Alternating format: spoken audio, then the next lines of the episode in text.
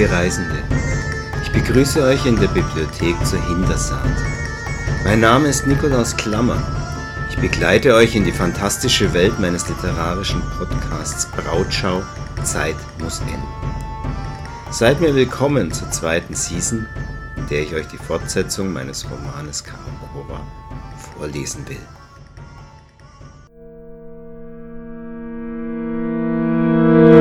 Erster Teil des siebten Kapitels Sahas Sage Jules schob seine mit Federn geschmückte Maske gerade, lehnte sich, soweit es sein Schmerbauch zuließ, über die Brüstung der Galerie und schnupperte gierig in die Luft. Es hatte Muhar einige Mühe bereitet, ein Dienergewand in den Farben des Visiers in der Größe des Dicken zu finden, und selbst jetzt spannte das Hemd. Nach unserem kleinen Raubzug müssen wir unbedingt noch in der Küche vorbeischauen, bemerkte er zu Selin, der neben ihm stand und mit offenem Mund auf die brodelnde Menschenmenge unter sich herabsah, die auf ihn den Eindruck machte, er würde auf einen wimmelnden und aufgeregten Ameisenhaufen hinunterblicken. Gerade eben waren die Ehrengäste eingetroffen und alle gemeinsam hatten sich auf den Weg in den angrenzenden Saal gemacht, wo die Speisen gereicht werden sollten und danach sein Großvater seinen großen Auftritt vor dem erlauchten Publikum haben würde. Er wollte Jules seinen Zweifel mitteilen, ob sie etwas später noch die Gelegenheit finden würden, etwas von den übrig gebliebenen Speisen zu naschen, wenn sie ihren kleinen Raubzug abgeschlossen hatten, machte sich aber noch rechtzeitig klar, dass der Dicke seine Bemerkung nicht ernst meinen konnte. Es fiel Selin schwer, sich auf diesen Mann einzustellen, bei dem er nie wissen konnte, ob er scherzte oder ernsthaft mit ihm sprach. Er schloss den bereits geöffneten Mund wieder und entdeckte Alice und Muha, die bereits von ihrer Audienz beim Messier zurückkehrten. Das ging aber schnell, begrüßte Jules die beiden, nachdem sie sich einen Weg zwischen den Gaffern auf der Galerie zu ihnen gebahnt hatten. Verschwörerisch zogen sie sich in einen Winkel zurück, in dem sie nicht belauscht werden konnten. Alice nickte nachdenklich. Ömer war in Eile, weil der Regner seinen Zeitplan durcheinander gebracht hat.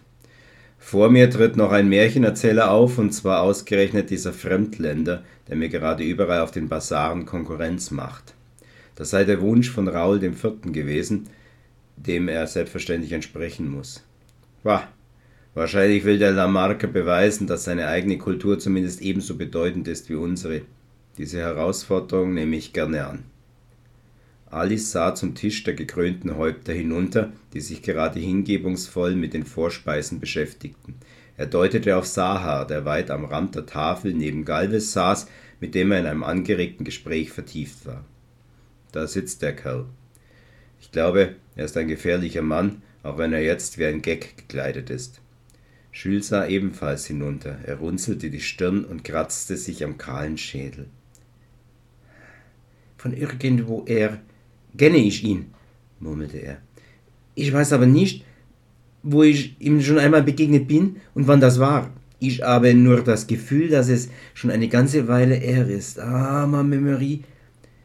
Wenn der Kerl nicht nur diese Maske tragen würde, ich muss näher an ihn heran, aber ich weiß nicht wie. Muha nickte schon die ganze Zeit zustimmend und schrieb. Der Auftritt des Nordmannes passt dem Visier nicht, aber er hat keine Wahl auch wenn sich dadurch sein Putsch gegen den Unterwerfer verzögert, den er direkt nach dem Märchen eingeplant hat.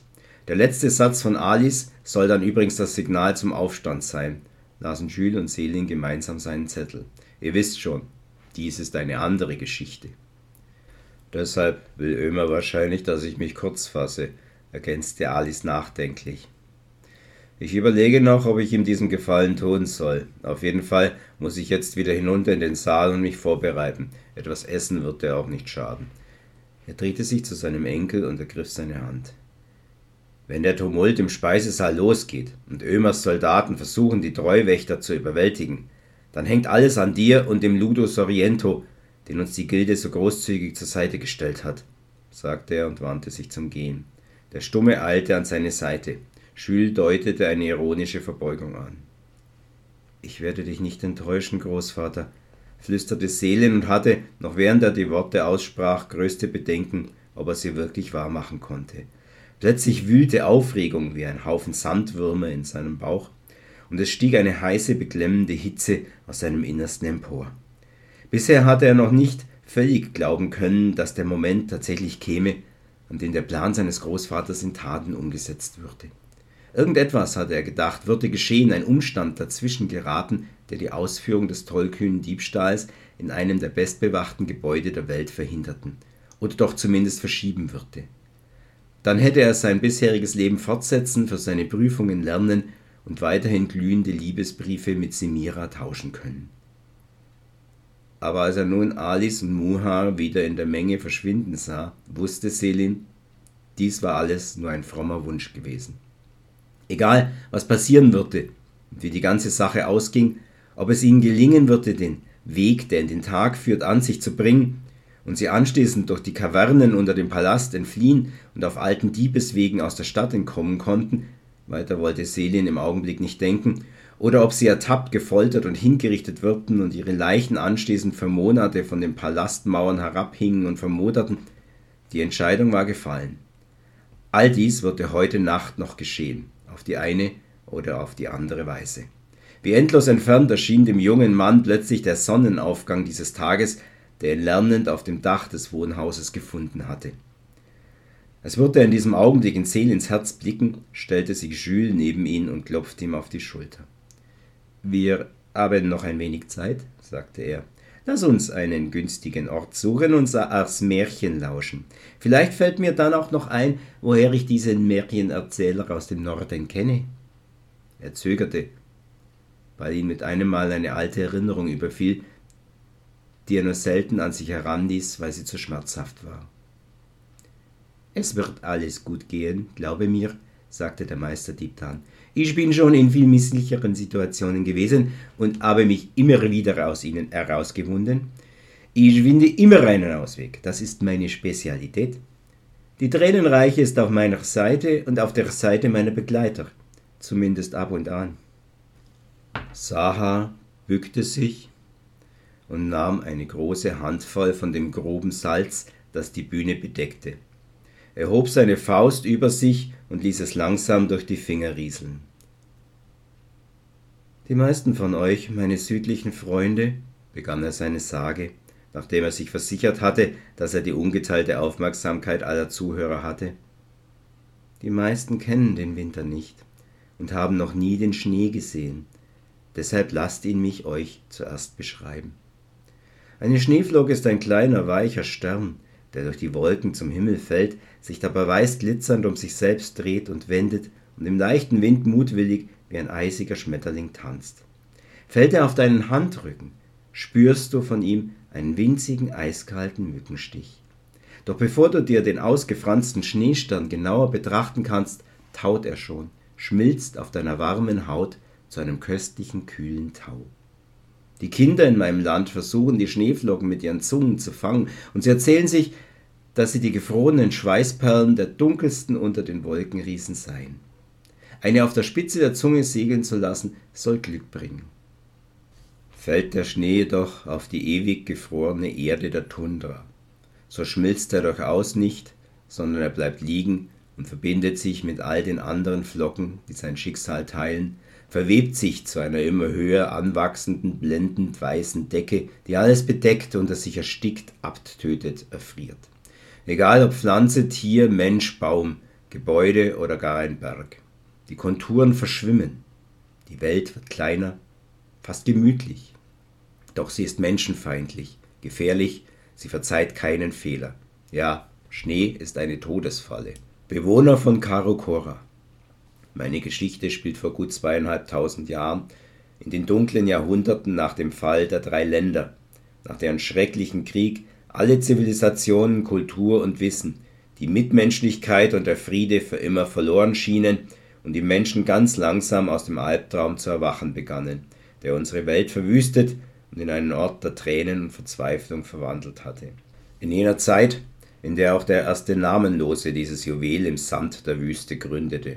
Sie beginnt jedoch im fernen Frostje, im ewigen Eis, hoch im Norden der Welt, dort, wo der dämmerige Tag nur einige kurze Stunden und die Nacht oft ewig andauert. Schnee taumelte feucht aus den grauen, tiefen Wolken, und er fiel so dicht und schwer, dass Dreif nur wenige Fuß weit sehen konnte. Er stapfte müde und verzweifelt über das unter seinen Schritten knirschende, blendend weiße Leintuch einer namenlosen Hochebene. Sie erstreckte sich weit unterhalb des vergletscherten Berges Trudgelmir, dessen Sattel der junge tapfere Mann vom Süden her überschritten hatte. Über dieser tief verschneiten Tundra, die längst alle Umrisse und Landmarken unter ihrer kalten Last verloren hatte und deren Horizont mit den Wolken verschmolz, tanzten munter die Schneeflocken, doch es war ein Totentanz, zu dem sie den verlorenen Jüngling aufforderten.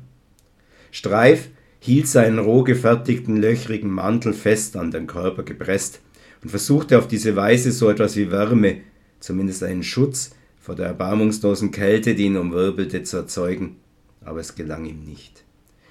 Das Gegenteil war der Fall. Er fror immer heftiger, wie Fieberschauer jagte der Frost Schmerzen durch seine Beine, mit denen er bei jedem Schritt bis zu den Knien in den Schneewehen versank. Sie gehorchten seinen Befehlen kaum mehr und drohten, ihm ihren Dienst zu versagen. Er wusste mit jedem vorsichtigen Atemzug, der wie Feuer in seinen Lungen brannte, deutlicher, dass er am Erfrieren war und sein Ziel wohl niemals mehr erreichen würde. Meine geduldigen Zuhörer, ihr wollt mich an dieser Stelle vielleicht unterbrechen und mich fragen, Sahar, wer ist denn dieser Streif, von dessen Todeskampf du uns erzählst? Woher kam er überhaupt? Wie klang die Sprache seiner Heimat? Welche Mutter hat ihn geboren? Wo ist er aufgewachsen und zu welchem Stamm gehört er?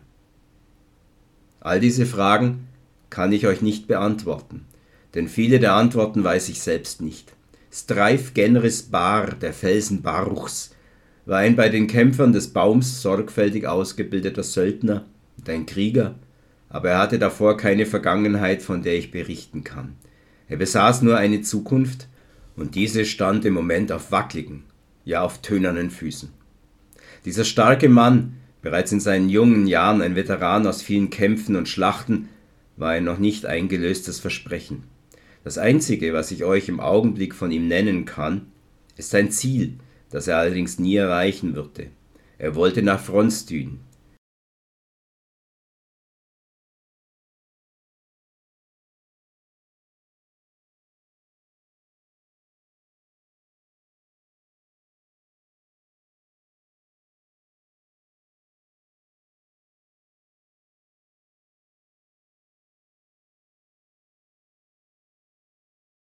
Dieser Name stand in jener Zeit nur für eine weitere elende Ansammlung halb in der Erde vergrabener Holzhütten, die sich an eine schlammige Furt über den kurzen und nur wenige Monate im Jahr eisfreien Fluss Rüthmur schmiegten.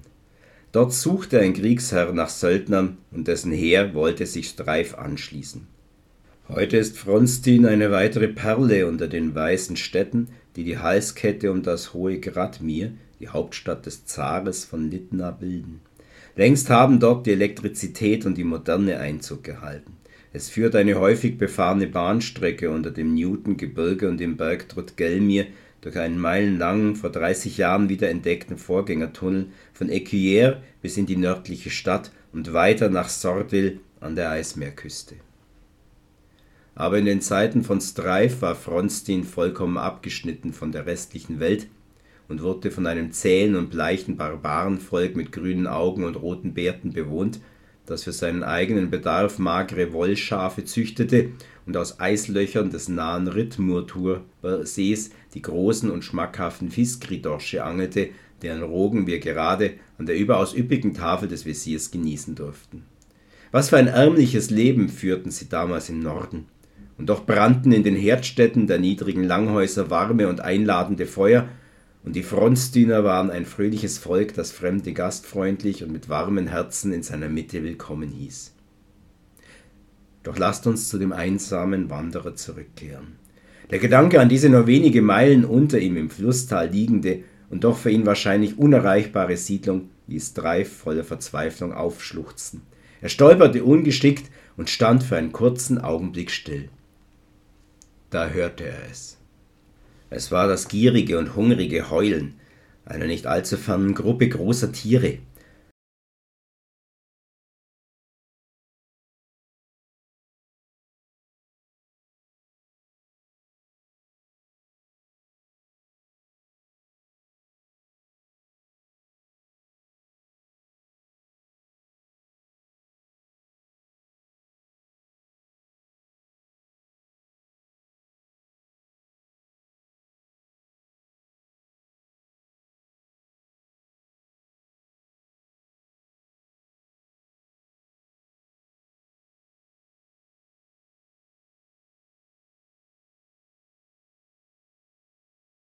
Andauernd und dumpf hallend kroch es wie Nebelfetzen über den Schnee, den die heraufziehende Dämmerung fleckig machte.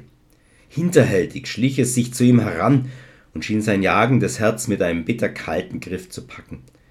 Streifs Pulsschlag setzte einmal aus. Er starrte zur Eissäule und der gierige Wind zerrte an dem regungslosen Krieger. Seine erschütterte Seele weigerte sich zu glauben, welches Wort sein Verstand ihm zuflüsterte.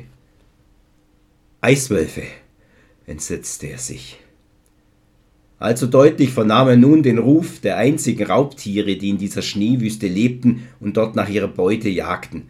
Schafe, Mahmuts und die schweren, langsamen Wolleinhörner. Aber auch ein einsamer Wanderer oder gar ein unbefestigtes kleines Dorf verschmähten sie nicht. Ihr wollt sie vielleicht mit den Murlanen oder den Schakalen der grauen Wüste vergleichen, meine Zuhörer, doch gegen die Eiswölfe sind eure Raubtiere nur Schoßhunde für verwöhnte Prinzessinnen.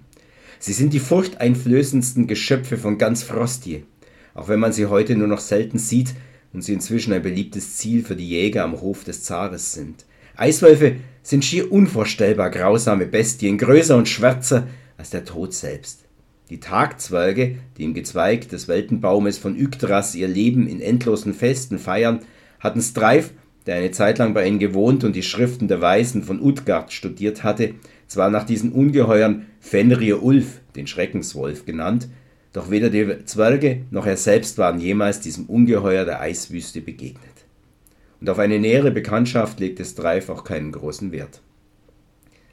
Aber das Heulen kam näher, die Hetzjäger waren eindeutig in Streifs Richtung unterwegs. Die Wölfe, wahrscheinlich ein Rudel, das sich um ein dominantes Muttertier versammelte, hatte die Witterung eines einsamen und vermeintlich hilflosen Opfers aufgenommen. Die Witterung des einsamen Wanderers im Eis. Streif blinzelte den verkrusteten Schnee von seinen Lidern und spähte angestrengt in das aus Dunkelheit und Schneetreiben gewobene Nichts vor sich. Die für die Verhältnisse des Newton-Massivs niedrige Felsbarriere die seine Augen so verzweifelt suchten, war eigentlich nur eine etwas markante schroffe Klippe, die den Hangabbruch hinunter ins rettende Tal markierte. Der Krieger hatte sie bis zum Abend erreichen wollen, um in einer ihrer Zerklüftungen oder Nischen die frostige Nacht zu überstehen. Auch wenn er sie bei den schlechten Sichtverhältnissen mehr erahnte, als sie wirklich zu sehen, und er sich wohl nur als Vision herbeiwünschte, war Streif der Felswand sicherlich näher gekommen. Grau und schmutzig schien sie dem Jüngling wie eine bedrohlich aufziehende Gewitterfront knapp über den Horizont hinauszuragen, allerdings noch immer einen Fußmarsch von vielleicht fünf oder zehn Furlong entfernt zu liegen. Hinter dieser Wand, die die alten Wenden Fial to Dusk, den Fels des Todes, getauft hatten, begann der steile und serpentinenreiche Steig hinunter nach Fronstin. Es waren halsbrecherische, vereiste Stufen, die dort vor ewigen Zeiten in den Felsen geschlagen worden waren, auf denen Streif jedoch kein Eiswolf würde folgen können. Doch dieser Abstieg lag für ihn so fern und verloren wie die Tage der Vorgänger. Zuallererst musste Streif den Fial überhaupt einmal lebend erreichen und dann auch noch einen erklimmbaren Einstieg in ihn finden. In einer höher gelegenen Höhle oder Spalte in seiner fast lotrechten Wand würde er vielleicht einen Unterschlupf finden, der ihn vor seinen Verfolgern schützen konnte. Auf jeden Fall musste er jetzt sofort seine Entscheidung treffen.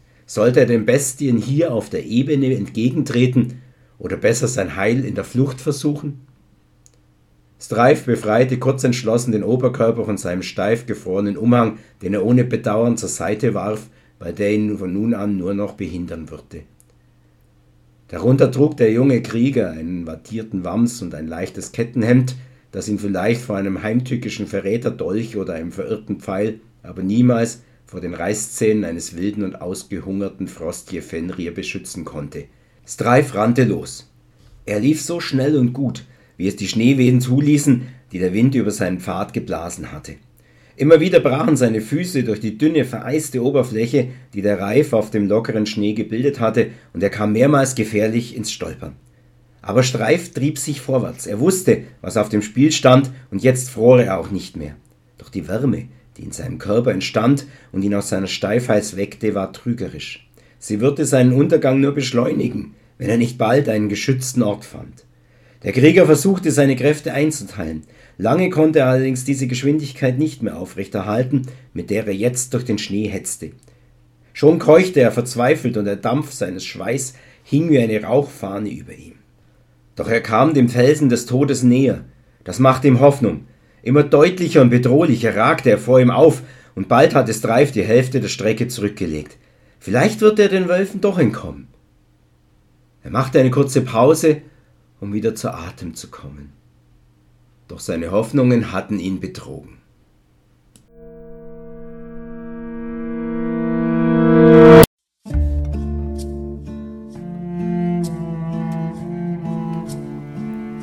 Dies war der erste Teil des siebten Kapitels Sahars Sage.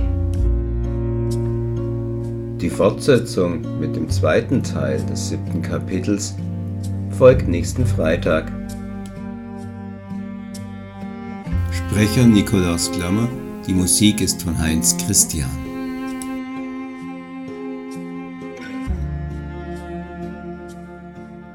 Der Roman Karokora und seine beiden Fortsetzungen sind überall im Online-Buchhandel und beim Buchhändler Ihres Vertrauens als E-Book oder als Taschenbuchaufgabe zu finden.